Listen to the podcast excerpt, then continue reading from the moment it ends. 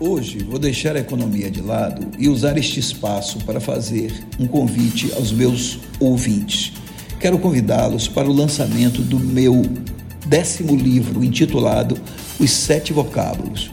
Meu último livro antes deste foi Luísa Maim, um romance que foi sucesso de público e crítica e que contava a história de uma heroína negra da Bahia, que lutou pela libertação dos escravos e das mulheres. Mas o livro que estou lançando agora é diferente, pois conta a história de um escritor que deseja o reconhecimento e de um editor que deseja um best-seller.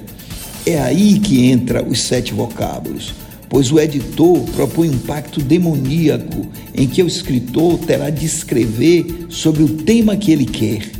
A partir daí vão surgir uma série de histórias, e nessas histórias será possível identificar a cidade de Salvador e seus personagens, alguns que são ícones da Bahia e outros que saem direto da imaginação do escritor. Esse pacto entre o desejo de reconhecimento e o desejo de lucro resulta em uma história que pode terminar em morte. E é para conhecer essa história que eu convido a todos para a noite de autógrafos, que vai acontecer na próxima quinta-feira, após o feriado, dia 9 de dezembro, na nova livraria Leitura do Shopping Salvador, a partir das 18 horas. Espero a todos.